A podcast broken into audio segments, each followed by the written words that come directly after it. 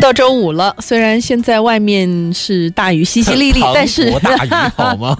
你有出去旁一下吗？我跟你讲，我在这儿都看到外面那个雨打到那个窗户上，我就知道今天在外面开车的人少了。但是我想，肯定还是有很多朋友会守在我们的收音机前，对，要听周老爷来聊结婚为什么这么难。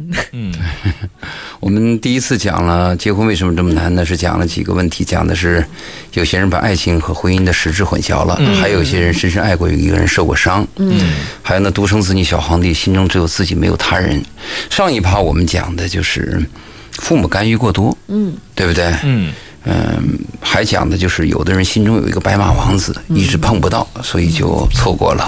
哎，其实上一次讲这个父母干预的时候啊，我后来回去我还特地问了一下我老爸，他怎么说？就不是，我就问他，我说你当初怎么就同意我结婚了？嗯，因为我没有就这个事情很好的跟他聊过。嗯，他反正当时就是好啊，可以吧？后来我正儿八经问他的时候，哎，我发现其实如果是一个。怎么说呢？就是原则性比较强的父亲，或者是家长吧。他看问题的角度还真和您说的是一样。因为我爸爸脱口而出的就是他这个人人品不坏啊，端正啊。对，他说我们不希望你找一个特别漂亮的，好不好看放在其次，只要是五官端正就行。品质很重要。对，他就说那我就看他，他不夸夸其谈，他人品还行，至少。会这个日子，他是说的特别实在。他跟我说，我觉得你这个日子能过下去，我就同意了。嗯对，哎呀，我当时心里想，那会儿怎么没跟我爹好好聊聊呀？这其实啊，是家长的一个底线要求。就是希望这个对方不能品质有问题，但也是很重要的，对，是底线要求，很重要的。而且你知道后来，但是的疾病乱投医，你知道吗？就是我有一个朋友，就是比是个女孩，就是已经三十多出头了哈，家里就急得要死，就觉得是有男人要她就就就可以了。哎呀，这个不得不说，这个女性在碰到婚姻问题的时候啊，还是有一点这个坎儿啊，嗯，有点被动，急于贬值，你知道吗？你去那个菜场或者去那个海鲜市场。你会发现早市的那个价格就非常高，是到了那个下午快收摊的时候，那个八堆儿的菜，嗯，还有早上的那个卖不出去的鱼，到下午去卖的时候，价格就非常便宜。人生也是这样，你过了这个是这个村啊，就没这个店了。上一趴我们还谈到一个问题，就是。呃，有些人要肯定一件事儿就是百分之百正确，嗯，那么他迟疑不决，嗯，呃，一个终身大事你怎么能肯定一辈子呢？嗯，所以这也是一个难度。最后我们落点落到哪里呢？经济，经济，对你说的对，就讲到我们现在结婚，爱情可以喝西北风，但是婚姻必须要谈钱，要有尿不湿，要有奶粉。要有住房，要有房贷，所以这个呢是目前我们可能很多年轻人受到压力的一个问题。嗯，但是结尾的时候，我们也给予我们的意见，就是难道你自己不能租房吗？啊，为什么我们非要要有一个几百万的房子，要什么什么条件以后我再结婚吗？而且我们还不同意。哎，对，所以这爹妈干预，我们讲这个，主要是丈母娘不同意。我跟你讲，这个男方父母无意见，丈母娘丈母娘催生房价，你知道吗？对。那今天我们讲第三趴呢，我们讲结婚为什么这么难呢？就是我们还在咨询当中发现有一个问题呢。嗯。呃，我们不怕有标准。嗯。我们怕没有标准，对对对对，你你有时候你给一个年轻人介绍，你说呃你有什么条件啊？没什么，呃其实我只要是一见面有眼缘，两个人谈得来就行，好像很简单。你注意啊，他这两个话啊，嗯，把世界上最难的这个问题啊，全给你推到极致了。你看啊。一见面一看就行，这叫什么？一见钟情。好看啊，得得好看。一见钟情多难了。第二讲什么？能谈得来就行，性格还相就是价值观又相同，见面又一见钟情，从哪来？这个是不可能的。嗯，经常是我们看上一个人，发现跟他又合不来。经常我们有些人觉得这个人长相我不怎么喜欢，但是接触以后还合得来。嗯，是吧？所以呢，有些人呢。你跟他聊的时候，你发现他什么？他没标准。这种没标准的人是很难找到自己。而且最重要的是，哪怕这个人你一见钟情又谈得来，人根本就不喜欢你，好吗？完全有可能。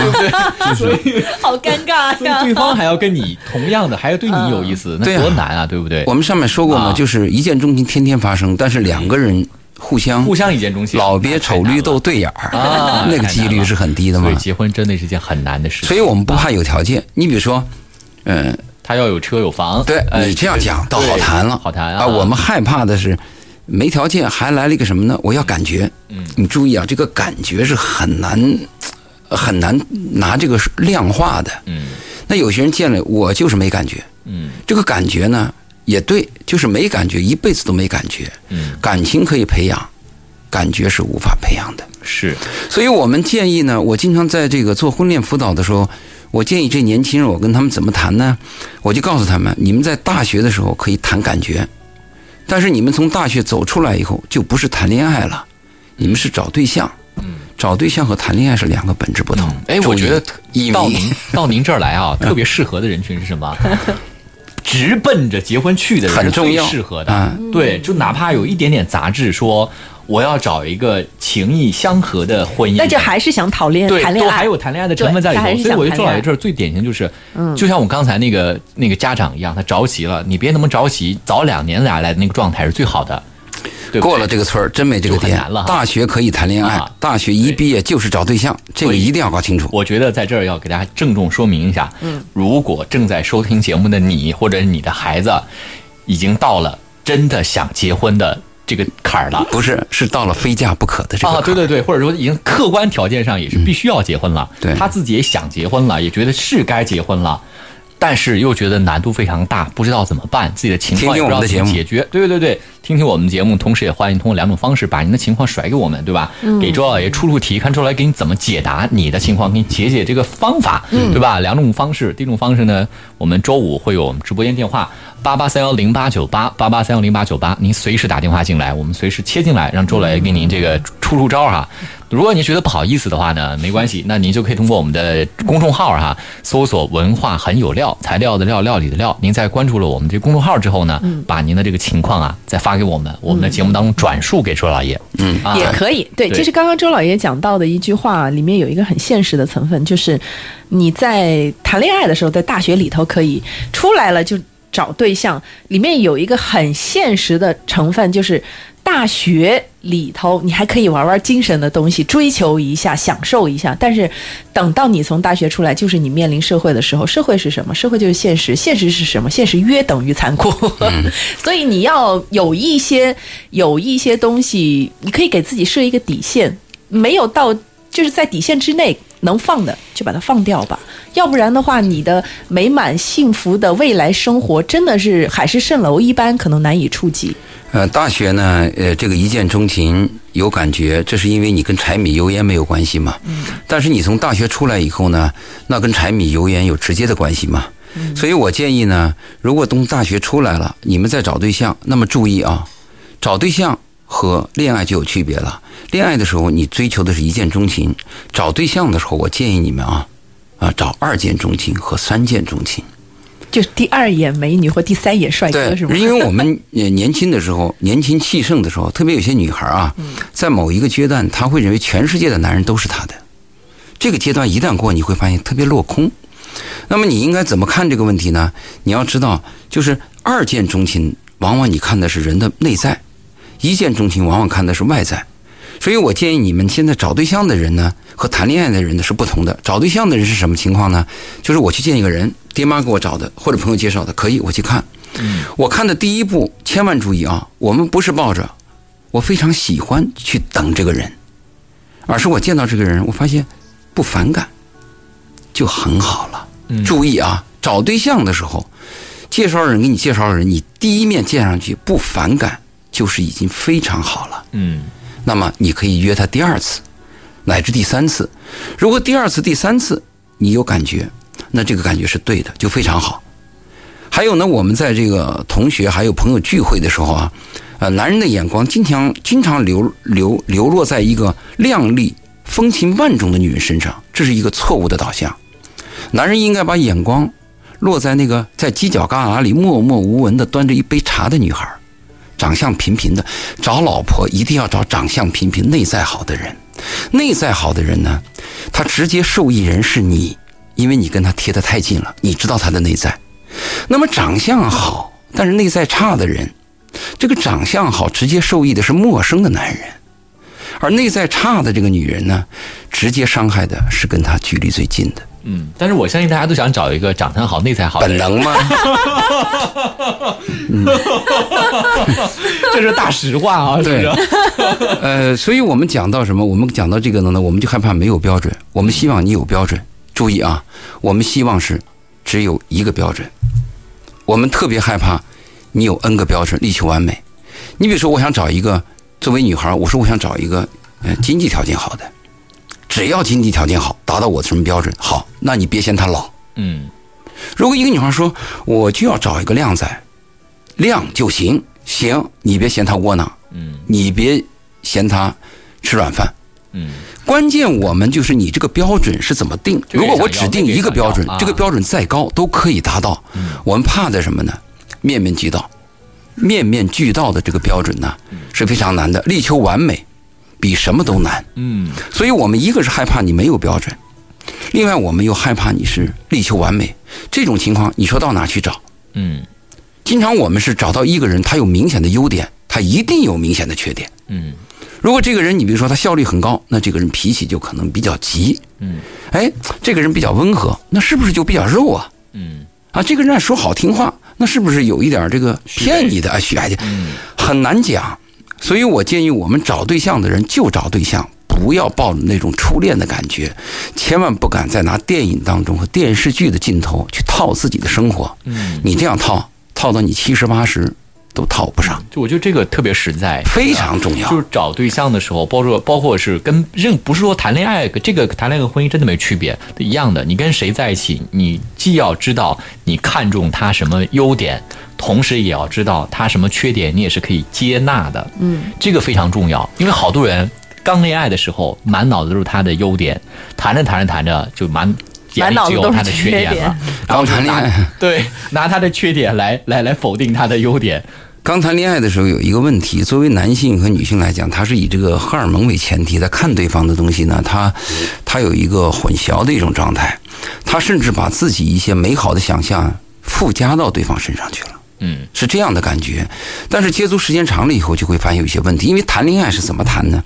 谈恋爱第一最本能的是荷尔蒙的吸引，嗯再一个呢，谈恋爱的时候最初的时候试探，就是你到底对，小鹿乱撞的对我怎么样啊？啊？你对我怎么样？这是谈恋爱的一个阶段。对，然后谈恋爱再往下谈的时候，就是你们俩之间有没有冲突？嗯，最后的阶段就是谁说了算，这个就到了结婚的前提了。咱们家谁说了算？我们有朋友说，这个找老婆一定要找长相平平的，像我这样的美女还能嫁得出去吗？赤裸裸的歧视。呃，美女啊，她是男人都喜欢，但是每个美女在听我们节目的时候啊，嗯她应该知道，美女有一个最大的问题就是有毛病。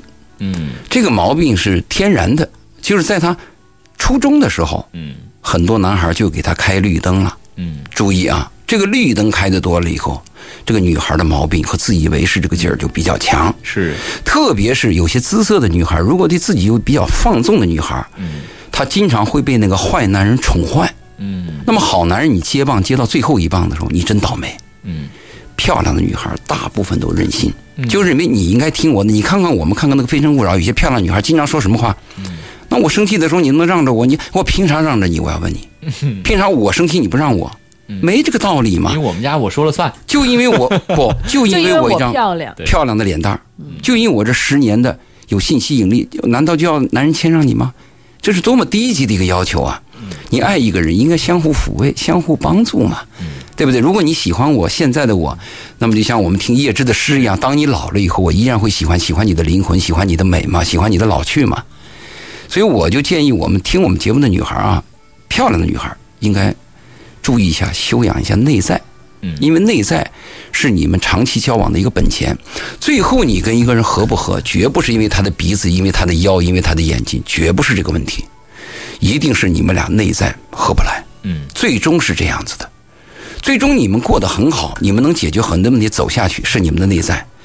最终很多家庭离婚，包括谈崩了，也是内在。所以内在对男人女人都很重要。所以我们就讲，要看我们一要看二见钟情和三见钟情，不要把眼光放在第一面。。对，所以因为这个问题呢，也导致了我们很多呃现在不能够结婚的人，我们在咨询当中还发现一个问题，就是现在这种状况比较普遍。嗯，呃，移民我们那一辈儿啊，嗯我们那一代人啊，要拉一个女孩的手，嗯你就要跟人过一辈子。嗯到了你们这一代人，已经不是这样了。嗯啊，同居是一个非常普遍的现象。嗯这个同居会产生什么结果啊？骑驴找马。嗯很多人都在骑驴找马，身边这个人不理想，过着吧，反正我现在也没下家。嗯骑驴找马，你知道骑驴找马会有什么结果呢？第一，会把你的时光耗过去，嗯时光只要今年过了十一，这一年就过去了。第二，最重要的一个问题是什么呢？它释放了你的荷尔蒙，慢慢养成了你一种懒惰的那种情绪和习惯，可能会错失你的良机。因为有的时候啊，有些事情真的是一咬牙一跺脚决定的。那个决定来哪里呢？来源于你的冲动，你的冲动来源于哪里？你的荷尔蒙。我们那个年代，好家伙，你敢同居，你拉一个女孩手，你就要跟人说这辈子怎么样了，对不对？你看看那旧式的电影，那女人跟男人一上床，马上就说句话：“我是你的人了，你看着办吧。”嗯。现在不是这样了，现在大家都能接受这种习惯，这种习惯导致人比较拖沓，所以我建议那些骑驴找马的人，你们要明白你的处境，你的日子会慢慢的消亡过去，特别是女孩儿，你注意，你一定要闹清楚这个男人到底是跟你结婚，还是在骑驴找马，把双方都会耽误掉。嗯，这个态度应该鲜明。对，如果我骑驴找马，那我就跟对方讲清楚，我是在骑驴找马。其实不仅再见其实不仅仅是骑驴找马啊，我觉得呃要把它扩充一点点是什么意思呢？你在跟这个人谈恋爱的时候，如果你决定要跟他结婚，你一定要跟他说清楚。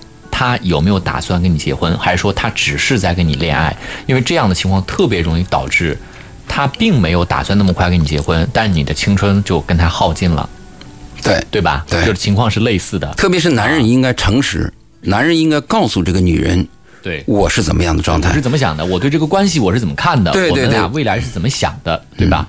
所以我们下面以后还会谈到我们的课，我们的课会讲到如何识别对的人。嗯呃我们讲到适合如何识别对的人呢？讲到那个对男人的选择，嗯，第一标准是什么呢？就是 honest，我们讲的诚实。嗯如果一个男人诚实，那么这个男人就可以交往。嗯如果这个男人说的话他是，呃，有有这个虚假成分，啊你就要注意了，这很危险。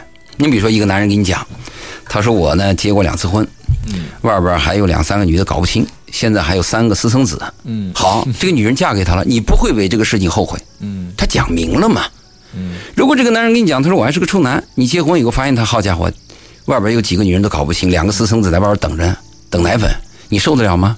每个人都可以承受痛苦。其实我们每个人，我们在座的每一个人都可以承受巨大的痛苦，但是我们很难承受那种 surprise，就是意外的痛苦，嗯对不对？所以我就说，这个男人的诚实是第一标准。一个诚实的男人是有实力的，是非常可爱的。所以女人经常跟我说，就是你选择男人，你你知道吗？我问女人，我说你们选择男人第一标准是什么？大部分女人百分之八十都说帅不还不是有有责任任心。啊！哎呀，你那个默默的低下了头。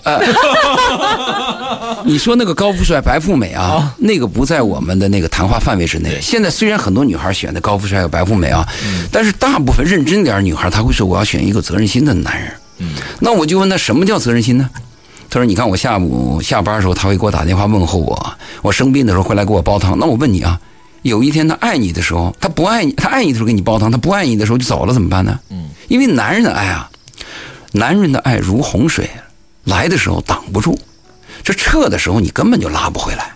我说你怎么证明他的责任心？你告诉我。嗯所以我们选择男人第一标准，我们以后讲的课会大家会听到，第一标准就是诚实。嗯你只要诚实，那么你的判断，他的心里的那个心底的底底那个底层数据你知道吗？你就好判断嘛，嗯是吧？所以我们现在谈到这些问题的时候，我们就讲那个骑驴找马会耽误，也是我们很难进入婚姻的一个人。而且有些人骑驴骑马骑驴找马找到什么程度啊？三十岁以后不想结婚了。我身边就有这样条件优越的男人，嗯，他不缺女人，什么都不缺，甚至他都不不不缺那种给他这生孩子的女人。你说他结婚干什么呢？他慢慢慢慢的就不结了，但是在这个过程当中一定有牺牲品。这个牺牲品呢，大部分是女孩儿，有些女孩儿傻乎乎的会跟着一个人。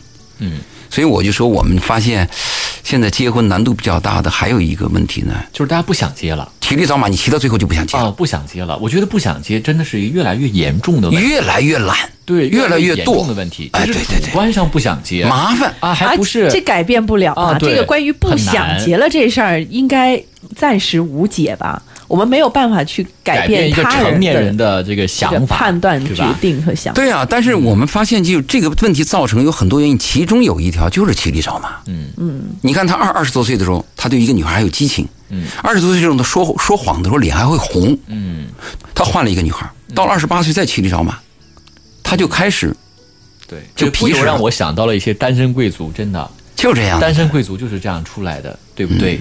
不知道哎，对不对？不知道哎，嗯我们呃在咨询当中还发现一个问题，它就是导致结婚难的呢，就是女性比较多。嗯，呃，狗熊掰包谷，啊，就是他总觉得下一个会比这个好。嗯嗯，他总觉得下一个比就比这个好，但是你等他到了三十岁的时候，我们跟他聊天儿就问到这个时候呢，大部分女性都比较后悔，嗯，因为他自认为他自己条件好，嗯。他就要找那个完美的，他甚至跟他那些女朋友去比，嗯，那比的结果还赌口气儿，他说他怎么能找到那个张三？哎，我觉得这个真太错误了，真的，这个错误巨大我有切切身体会，我有切身体会。你有确你实就是这样，你就是这样错失了吗我？身边真的有一，我昨天还聊这个问题呢，啊他就谈到，他说那谁怎么会看上那个谁的，长得那么不好看？我说人家自己的幸福自己心里知道，自己想要什么自己可明白了，你不要拿你的标准，觉得人家就应该按照这个标准去找对象，你懂我的意思吗？嗯就有些人就是找对象，他觉得我这个不好看，我我拿出来我丢人，我觉得这个观念特别错误虚虚这个比较虚荣，啊，就是包括您刚才谈到的，就是说要面子不要里子是拿去比较，他觉得什么东西要比别人更好。啊我条件那么好，我也不比他差，我凭什么找比他一个差的这个对象？我这种观点特别错误。那对于这种人来讲，耽误了以后，我们就给他结论就是活该。那没办法，他自己决定的嘛。所以狗行掰掰包谷这个问题呢，这山望那山高，也会耽误我们很多女性的这种时光。呃，有一个有一个课题是这样说，就讲那个捡麦穗儿，嗯说你捡到第一个麦穗儿的时候，哎呦，是不是这个麦地里下一个比这个更大，就往前走。当你走到这个麦穗儿，把走到田最头的时候，你会发现，曾经有一个麦穗儿是最大的，但是已经过了这个麦田，已经错失了这个机会。就告诫大家，你捡到第一个你理想麦穗儿的时候，你就把它把握住啊。其实这个话只讲了一半儿你注意啊，捡麦穗儿是单向的呀。那个麦穗就是你要说 yes，你就拿在手里了。但是选人还不是这样子的。对，当我们选到一个活体的时候，假如这个人是麦穗，你说 yes 的时候，对方未必呢，对方可能还说 no 呢。所以捡麦穗的这个预言不能表达我们找对象的这种几率，我们找对象的几率要比捡麦穗要难得多。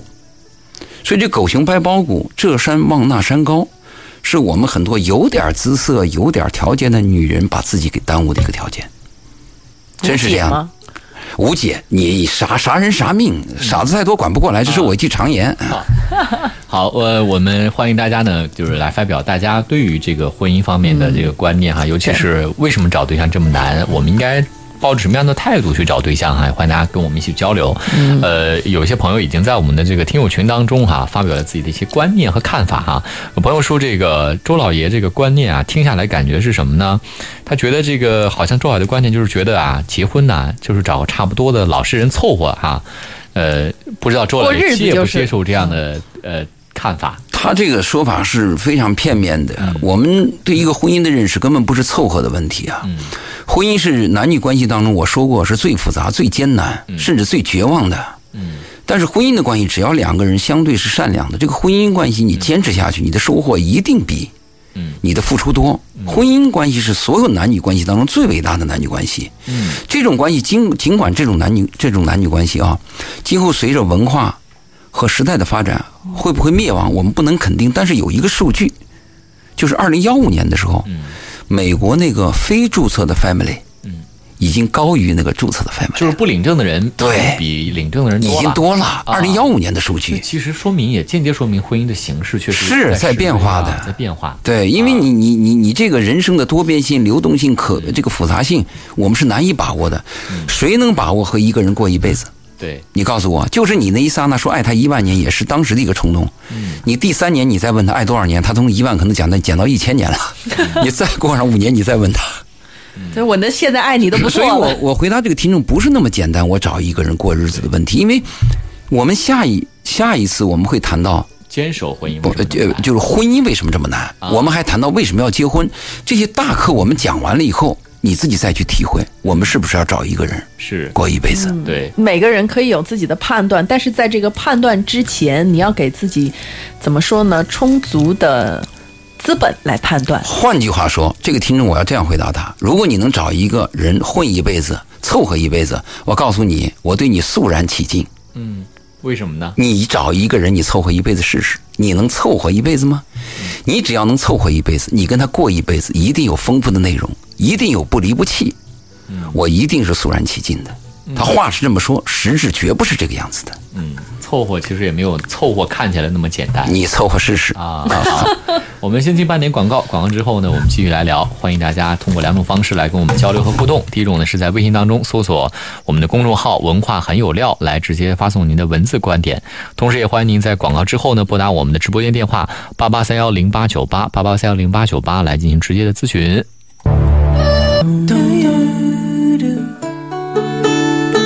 我们在周五的文化星空节目当中，会和周老爷一起来聊一聊这个生活漫谈呐、大健康等等。最近的主题一直都在讲一个特别为年轻人着想的主题，叫做结婚为什么这么难？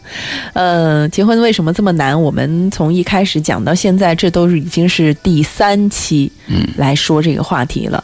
说到后面呢，我们发现就是包括在我们的听友群里面，可能包括在听众群里面吧，在听这个话，可能都还没有听得太明白，结婚为什么这么难，到底难在哪儿？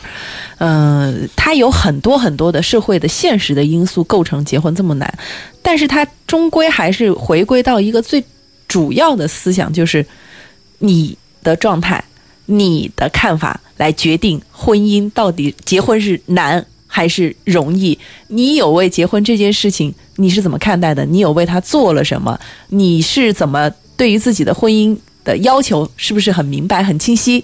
就是我觉得个人因素、主观的还是要占很大一部分。刚刚我们在放宣传的时候，我还在跟周老爷说，我说这个还是有很多人啊，不不不不管男性女性，他们始终都觉得真的是我很优秀，我不愿意将就，或者说我哪怕没有那么优秀，可是我也不希望我的生活将就。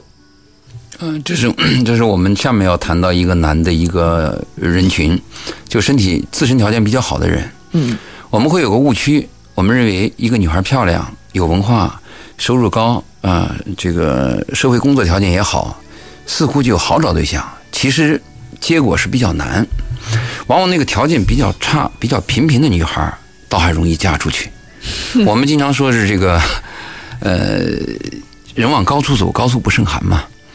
嗯，其实你的条件越好，越难找，是因为你自己的那个标准提高了，就符合你的标准的人就是人群少了，概率就低了。你比如你说我要一个男人，他身高一定要一米八，好，那一米七五以下的全死了，一千万吧，对不对？好，我如果条件我长得比较漂亮，好，那我要这个男人必须是总经理级以上的人，那好，副总经理以下是不是全死了？好，那我要这个男人，他一定是要要有豪宅的。那好，那平板房的人是不是全死了？几千万没了。所以我们一定要告诫那种条件好的女孩，你千万注意，你的难度更大，越往高处走，越寒，并不是容易。你比如说，我如果是一个村姑，或者我是个打工妹，那有个男人爱我就我就嫁了，这简单。难就难在你自身条件优越，人往高处走，高处不胜寒，这是我们碰到很多的例子。但是这个例子当中啊，女性比较多，嗯，所以我们在节目一开始就讲了，剩女大部分是自己把自己生下来的，大部分，嗯，而且剩女还说句什么话呢？我当初那样的男人我都没看上，我到这个年龄以后，这样的男人我怎么能接受？他会这样讲，嗯，其实男人都是一样的，嗯，你找这个男人就是要找一个品质端正，嗯。怜惜你、疼爱你，啊，有责任心、能赚小钱、能爱家的男人，是不是应该这样子呢？你心中那个条件，我就不知道你这个条件在哪里。嗯当然，我有时候跟这个女孩谈到这个问题的时候，我说你们把条件是不是改一改啊？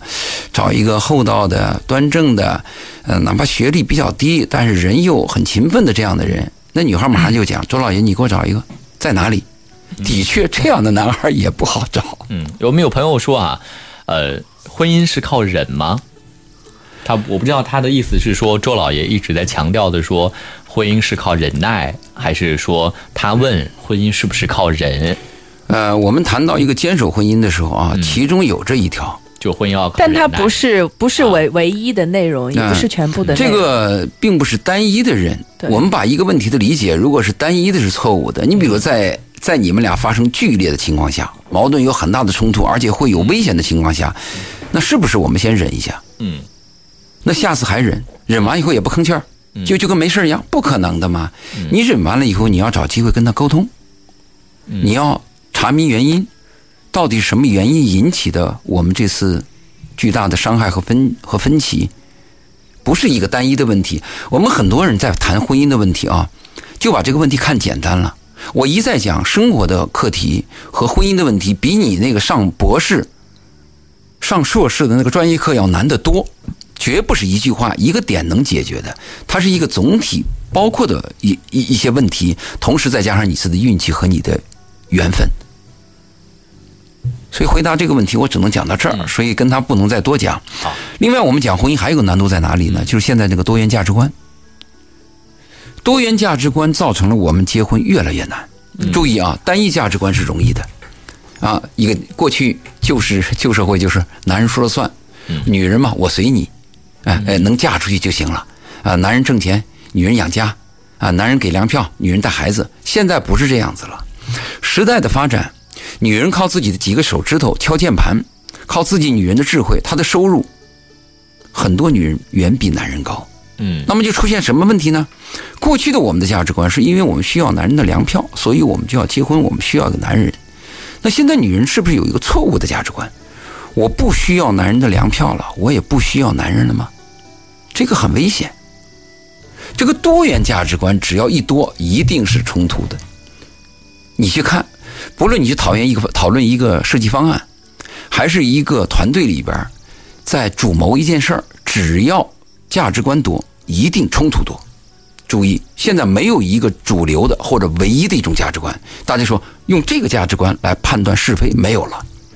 张三说张三有理，李四说李李四有理。你看看我们那个群里边，每个听众都是主持人，是不是？他们不但有自己的价值观，虽然他的逻辑不一定那么完整，嗯他就有自己认定的东西。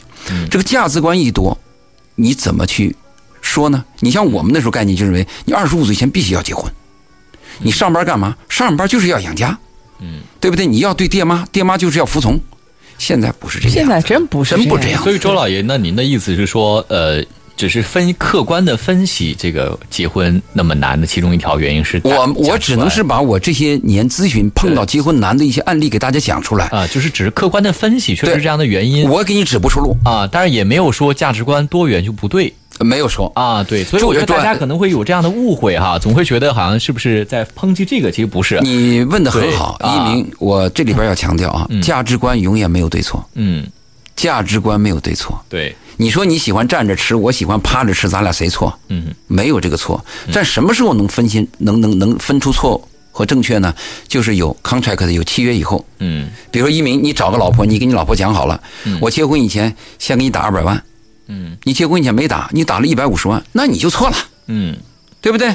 但是因为你结婚的时候，你告诉他，你说我就是裸婚的男人，嗯我我有钱我要裸婚，我能批判你吗？你的价值观就是你的价值观。你老婆说不行，一鸣，你没个三房两厅，我根本就不嫁你，你能说她错吗？你不能说她错，那是她自己的选择。所以价值观没有对错，但是一旦有了契约，男女之间就有了对错。嗯当一个人跟我谈他的价值观的时候，我只能听。所以我们在群里边啊，大家有自己价值观，你就谈完了就拉倒，你不要强加说服别人，对对你不要指责别人。你比如我周老爷就这德行，我说了以后，你爱听听不听拉倒嘛，嗯嗯。你爱怎么样怎么样，我没管你、啊其实。我们也非常欢迎大家啊、直接的说出你不认同的点，对没准儿真理还越辩越明呢，对不对？那那这个也不算越辩越明白，只有，真相，没有真理。没准儿越说自己心里越明白。插曲，其实我们也知道，有些朋友其实刚刚是有打电话进来，甚至是提出了很多自己反对意见反对的意见啊。嗯但其实没有关系，我们非常欢迎大家提出反对意见，因为你的意见我们也很想听。对，对对而且、啊其实包括周老爷刚刚讲的那个话哈，嗯、关于价值观的这个事情，我想说，这个在我们回到主题，为什么结婚这么难？说到价值观，其实要说的就是你要找一个跟你价值观差不多的人。组成家庭，这日子才有可能过下去。嗯你要是因为他的长相、工作啊，因为他的社会地位，嗯，跟他在一块儿了，那这个价值观不吻合的情况下，就算是暂时的在一块儿，这个时间能有多长？这也画上一个巨大的问号。你注意，贝贝刚才说的是要找一个价值观相似的，呃，过下去啊。注意啊，嗯这个话听起来好像很有道理，嗯，其实无法操作。为什么呢？你看啊，好多事情发生了以后才暴露出价值观。嗯你跟有些朋友接触到十年八年以后，突然发生了一件事儿，你会得知，哎呦，这人怎么是这个样的人？嗯你难以想象。嗯你注意，真的是价值观，它需要事件，它需要矛盾点。经常我们是离开一个人以后，嗯，生死关头、金钱关头，我们才考验一个人。所以你说那个话是对的，但是我们在跟年轻人讲这个问题的时候，听起来也有道理，找个价值观相似的人过日子。我有一个朋友，哎，我有一个朋友，友，她跟我，她她是跟我这么说，她是怎么找到她老公的？她说谈恋爱的时候没事儿就抓着她老公去看电影，她去她让她老公挑，首先看她喜欢什么样的电影，不管挑什么他都陪着。可以了解一些。对，嗯看完电影之后就问，讨论。对，就讨论，就因为每个电影都是一个故事，这个故事有可能就是在生活当中会有类似的场景，这样的矛盾也有可能会出现类似的，然后就去听她老公的，不管是这个对父母的也好，对工作的也好，对子女的也好，想了解调查一下。哎，她她就通过看电影大概知道了一下，她老公跟她大方向差不离儿，小的她觉得可以接受，有一些分歧，她觉得这个回头可以你退一步我退一步，这个问题不大。他说大方向没问题，然后他们就结了，然后到到现在大概也有五六年了吧。我说七年之痒快到了，他说问题不大。嗯那我就想问你一个问题：现在我们追求平等，然后价值观又相似，但是现在的离婚率远多于原来。嗯嗯原来没有什么价值观可谈，学位和买房吗？原来原来的价值观没有这种概念，原来这个观就是男人说了算。皇帝和皇妃有什么价值观？那现在这样的价值强势和弱势存在了，。强势和弱势之间是没有价值观可谈的。嗯问题是，只要大家一平等，互相都争夺自己的权利，要自己说了算，问题就发生了。呃，我们在婚恋咨询当中还发现，结婚比较难的还有一个很重要的一个现象和原因啊，就是父母的婚姻和社会的负面影响，造成了很多年轻人止步不前。对，这是一个很很很现现实实的问题比。如说，有些人结了婚以后打的不堪，闹得不得了，最后一败涂地。还有从小看到父母他们那种互相的争吵，互相的这种呃难过、煎熬，也造成了很多年轻人现在对婚姻恐惧，嗯这个数量也是比较大的。对对这个负面影响出现了以后呢，那么给人的心里边就造成灰暗的东西，碰到困难呢，他就往后退。如果我们受到的是正面的影响，哎，比如说父母过得很好，哎，我周围的朋友结婚以后，就像我们小时候听的故事一样，只要一结婚就白头到老，幸福一辈子，那我们也结。就这个负面的东西呢，也是影响到我们但这个影响似乎很难化解掉。化解不到，你根本化解不掉。就是你生活在一个糟糕的家庭，那么对你就有影响；你周围刚好碰到一些坏的婚姻，对你就有影响。这里边就有个缘分的问题了。最后我们要谈的一个问题啊，还有一些问题我们今天就不谈，因为今天这一期我们准备把它收了，我们下期谈别的。我们要谈的有一个问题，大家一定要明白：我们谈到婚姻的时候，我们要有一个结论啊。第一，不是所有人都适合婚姻的。嗯真的，婚姻是一种男女关系，是一种特殊的男女关系，他要协作，他要付出，他要有责任心，他要有解决问题和周旋的能力，这个不是所有人能做到的。看简单了，其实非常难。最后我们要谈的是，婚姻本身就难。并不是说你的婚姻就幸福，我的婚姻就就就复杂，或者哪些婚姻就简单。婚姻是本身就难，它包罗万象，而且随着社会、随着人的这个个人这个独立和自尊和自我的东西越来越多，还有这个社会发展大数据越来越多的情况下，这个婚姻的难度只会增加，不会减少。嗯所以，我们做父母的，我们每个要结婚的人，听到我们节目会要明白，婚姻是很难的。所以我们从小啊，我们缺乏早期教育，我们没有给年轻人讲婚姻的实质是什么，婚姻会碰到什么麻烦，我们就是盲人摸象，跟着走。父母就说你该接你就接了，或者我们受到的教育就是爱情，结果使我们进入婚姻以后，发现有些问题我们难以承受。如果我们这个节目告诉一些年轻人，你们一些早期的一些准备，知道婚姻的艰难，知道它的麻烦，我们还愿意承受这种艰难。